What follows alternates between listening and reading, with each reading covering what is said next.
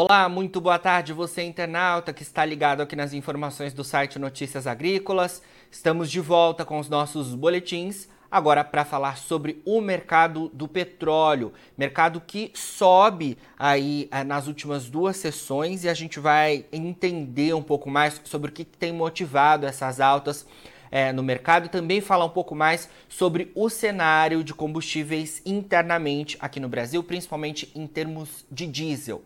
Para isso, eu converso então agora ao vivo com o Bruno Cordeiro, que é analista de energia da consultoria Stonex. Bruno, boa tarde. Obrigado por estar presente aqui com a gente. Nossa primeira conversa do ano de 2023. Boa tarde, Antes. Obrigado pelo convite aí. É, bom, né, fazendo uma breve contextualização aí sobre o mercado, né, antes da gente entender essas altas que estão vindo no início dessa semana, né, a gente teve na semana passada quedas muito fortes aí, tanto do Brent, né, do petróleo, quanto de derivados, principalmente o diesel. Nessas quedas elas foram motivadas aí por perspectivas mais negativas sobre a economia, né, conforme uma tendência de política monetária contracionista aplicada ali tanto pelo Fed, né, pelo Banco Central norte-americano, como também pelos bancos europeus, né. Paralelo a isso, a gente também teve é, a tendência de um mercado de combustíveis bem desaquecido nos Estados Unidos, né, bem aquém do esperado ali é, pelo mercado, que também motivou essas pressões aí, tanto ao óleo bruto quanto aos combustíveis. Essa semana, no entanto, a gente vê uma série de fatores altistas né, impactando positivamente aí os preços.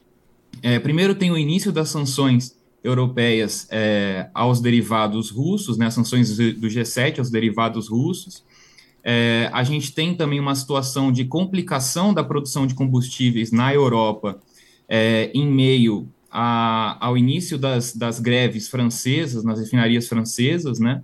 Então, outro fator que vem aplicando aí também é a tendência de um mercado, um balanço de oferta e demanda de combustíveis mais apertado e, por consequência, uma oferta e demanda de petróleo mais apertada.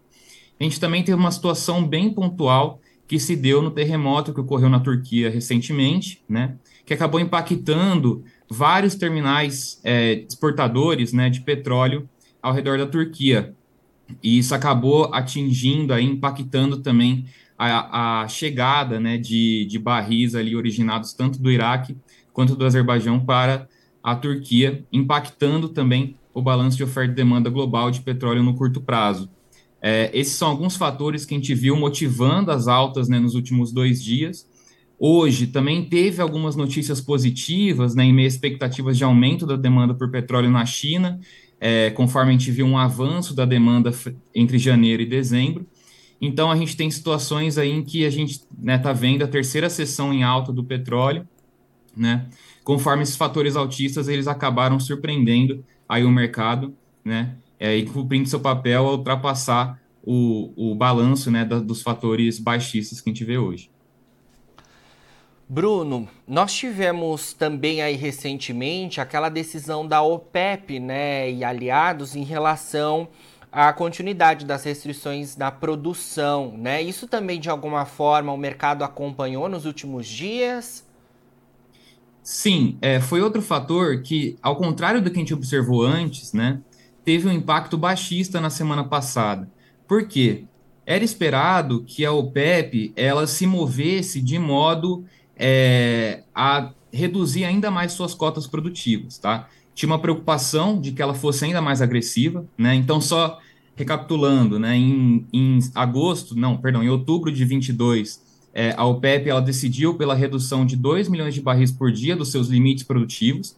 Essa redução ela se daria de novembro é, de 22 até setembro de 23, tá? Então, ela ainda ocorre, né? A redução dessas cotas produtivas e era esperado pelo mercado que houvesse uma redução ainda maior aplicada é, ao longo da última reunião da OPEP. Né? Isso não aconteceu e isso acabou trazendo pressão é, aos preços do óleo bruto. No entanto, no dia de ontem, a gente viu a Arábia Saudita, né, que é a principal produtora ali da OPEP+, a gente viu ela é, aumentando os preços oficiais de venda do Arab Light, que é o principal é, petróleo comercializado por ela, né, a gente viu ela aumentando os preços de venda desse tipo de petróleo para compradores asiáticos.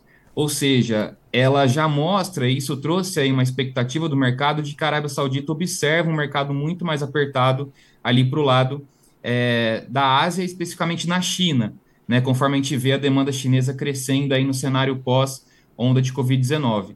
Outro fator interessante também da Ásia é a Índia, né? A Índia, além de ter uma demanda aquecida internamente, né, ao longo de 2022 ela tem uma demanda por combustíveis muito aquecida, existe a perspectiva de que essa demanda se mantenha aquecida frente às expectativas de crescimento muito acelerado do PIB para 2023, como também um aumento das exportações para a Europa, né, que se vê aí procurando novos fornecedores em meio ao início das sanções é, aos derivados russos. Certo. Bruno, é, um outro ponto que eu queria trazer para nossa conversa é relacionado aí à macroeconomia, porque nos últimos meses falava-se muito em relação às preocupações de uma recessão global, né? E como isso poderia impactar, claro, fortemente a demanda. E nesse período também a gente via, né, como você pontuou, o caso da China, que agora tem uma retomada, mas a gente via a China ainda naquelas restrições bastante é, severas né, em relação à Covid. Agora me parece que essas preocupações em relação à recessão é, estão sendo menos comentadas do que nos últimos meses. É, sua sensação é essa também? O que, que você tem é, visto em relação a isso, o impacto no mercado do petróleo?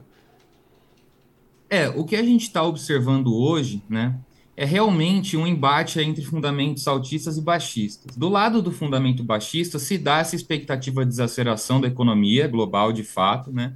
conforme a gente vê as economias centrais se mobilizando no combate à inflação através de, de medidas monetárias contracionistas. Né? Então, tem uma tendência nesses países centrais de você observar uma desaceleração do crescimento econômico de fato. Mas o que acontece no mercado de petróleo é que as expectativas ao redor da Ásia estão muito altas, né? Então, primeiro, você tem uma expectativa de crescimento da demanda doméstica chinesa, né? Você tem uma expectativa de crescimento da demanda é, também vindo de fora, então da China conseguindo exportar mais combustíveis, conforme ela já aumentou suas cotas de exportação para 2023. E você também vê do lado da Índia uma economia muito forte, né? uma economia que segue crescendo, que segue firme, resiliente, e que, portanto, tem expectativas de que esse consumo de derivados se mantenha muito, muito aquecido por lá. Né? Querendo ou não, apesar das expectativas de aceleração da economia global, o que a gente observa hoje são mercados de combustíveis muito, muito apertados, né? Tanto os estoques de diesel nos Estados Unidos quanto na Europa, eles operam ali muito próximo das mínimas históricas dos últimos 10 anos. E isso é um fator que vem entregando, né, muito, vem entregando muita preocupação para o mercado, exatamente porque hoje tem o receio de qual momento será que é, vai haver uma recuperação dos estoques tanto nos Estados Unidos quanto na Europa. No caso dos Estados Unidos, a gente já viu os Estados Unidos aumentando o fator de utilização das refinarias, então a gente vê eles consumindo mais petróleo, de, mais petróleo de forma progressiva para conseguir atender é, essa restocagem de diesel, né? E no caso da Europa, a gente viu nos últimos meses a Europa expandindo muito as suas compras do diesel russo, é, se antecipando aí as sanções, né? E provavelmente a gente vai ver a Europa também expandindo as suas compras tanto na China quanto na Índia. Isso com certeza vai ter um impacto aí sobre o balanço de oferta e demanda de petróleo, e por isso que a gente está vendo é, os preços do óleo bruto se mantendo sustentados, né? É, e nessas três sessões, nessas três últimas sessões, no caso, mostraram isso, mostraram que o Brent ele segue operando em alta, exatamente por esse receio sobre a oferta global. Né? A gente vê que a crise hoje é, não se dá na crise de um, do petróleo, mas sim na crise do refino, né? Exatamente porque a gente tem situação de um aperto no balanço de oferta e demanda de alguns é, produtos refinados, principalmente o diesel, que seguem afetando as cotações do petróleo. Bruno, é... diante desse cenário, né, tivemos três sessões aí seguidas de alta, imagino que correções podem acontecer mas você consegue dar uma projeção para a gente é, em relação a, aos próximos dias ou decorrer ainda desta semana? Como é que você espera é, o comportamento do mercado é, diante de todos esses tópicos que você trouxe para a gente? Certo. Bom, é, como eu falei para vocês, né, a semana passada foi uma semana de queda muito brusca dos preços do tanto do petróleo quanto de derivados, né? A gente vê essa semana chegando aí com vários fatores altistas. Então, é, as sanções do G7 aplicadas aos derivados russos, a gente vê é, a situação das refinarias francesas também, como eu falei anteriormente é, nessa entrevista, né, que a gente vê essa, o início dessas greves impactando bastante ali é, a oferta de combustíveis na região, é, e a gente vê também as perspectivas de uma demanda aquecida na China.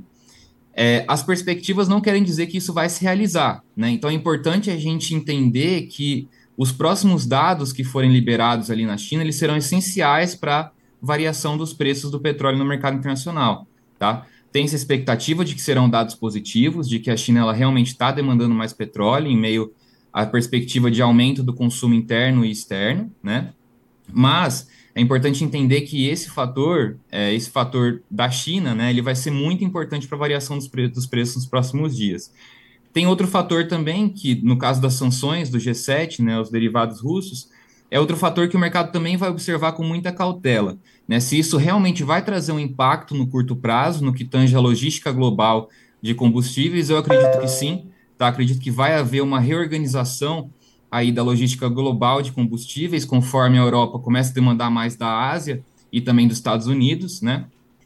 É, e isso acarreta, em última instância, é, uma tendência de alta, né? Claro que a gente ainda não sabe se isso irá acontecer, Caso a gente não veja isso acontecendo, caso a gente veja o mercado conseguindo se readaptar bem a essas sanções europeias aos derivados russos e a demanda chinesa não crescendo conforme esperado, a gente pode ver sim um cenário contrário, tá? Um cenário aí de queda.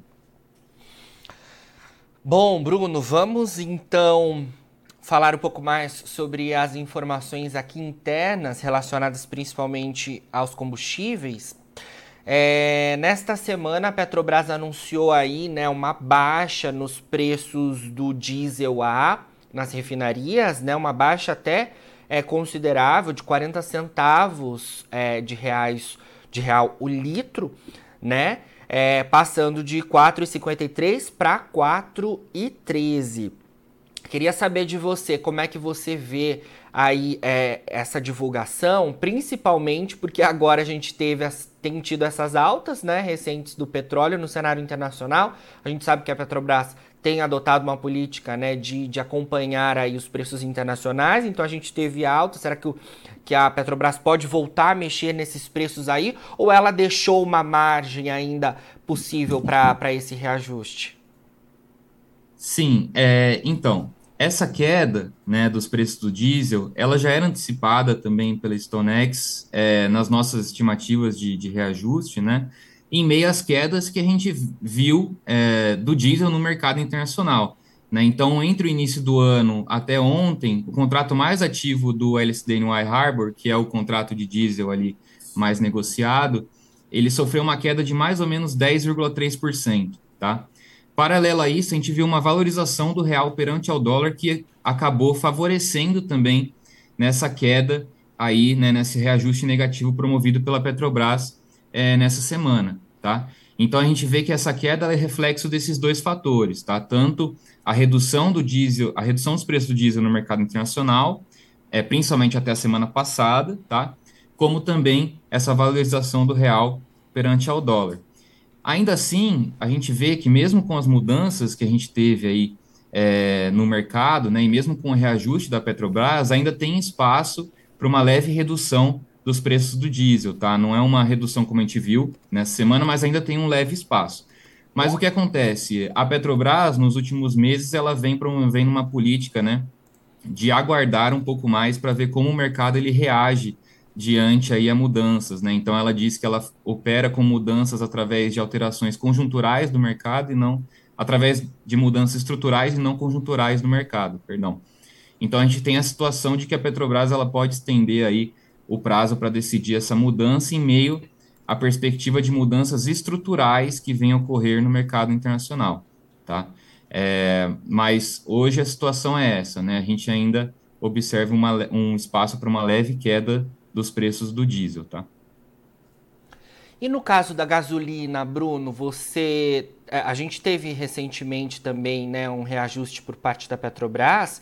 No caso da gasolina, segue esse, essa mesma dinâmica que você trouxe do diesel? Segue com uma dinâmica um pouquinho parecida com a do diesel, tá? Não só o diesel caiu, como também o contrato mais ativo do Arbob, né, na NYMEX, ele também sofreu quedas bruscas aí desde o início do ano, tá?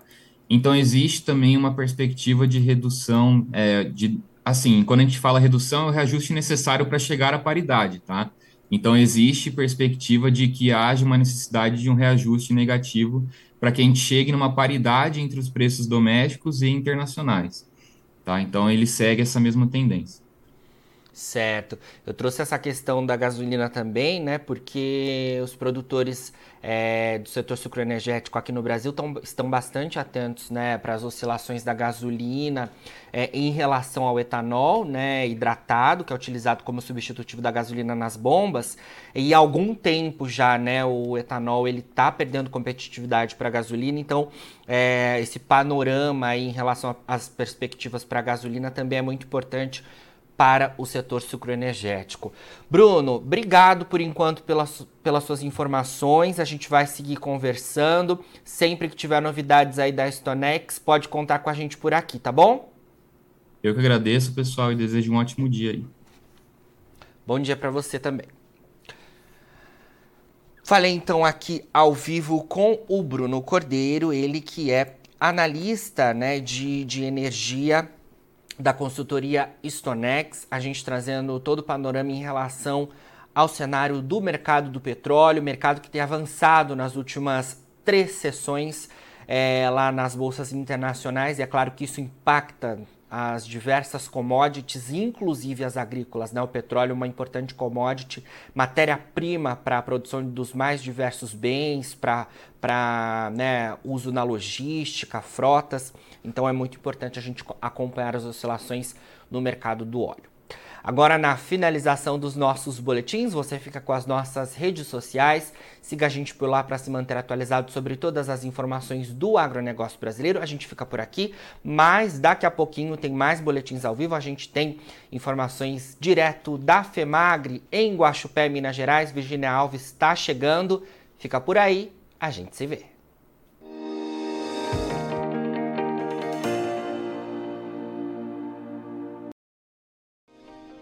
Se inscreva em nossas mídias sociais. No Facebook, Notícias Agrícolas. No Instagram, arroba Notícias Agrícolas. E em nosso Twitter, arroba Norteagri.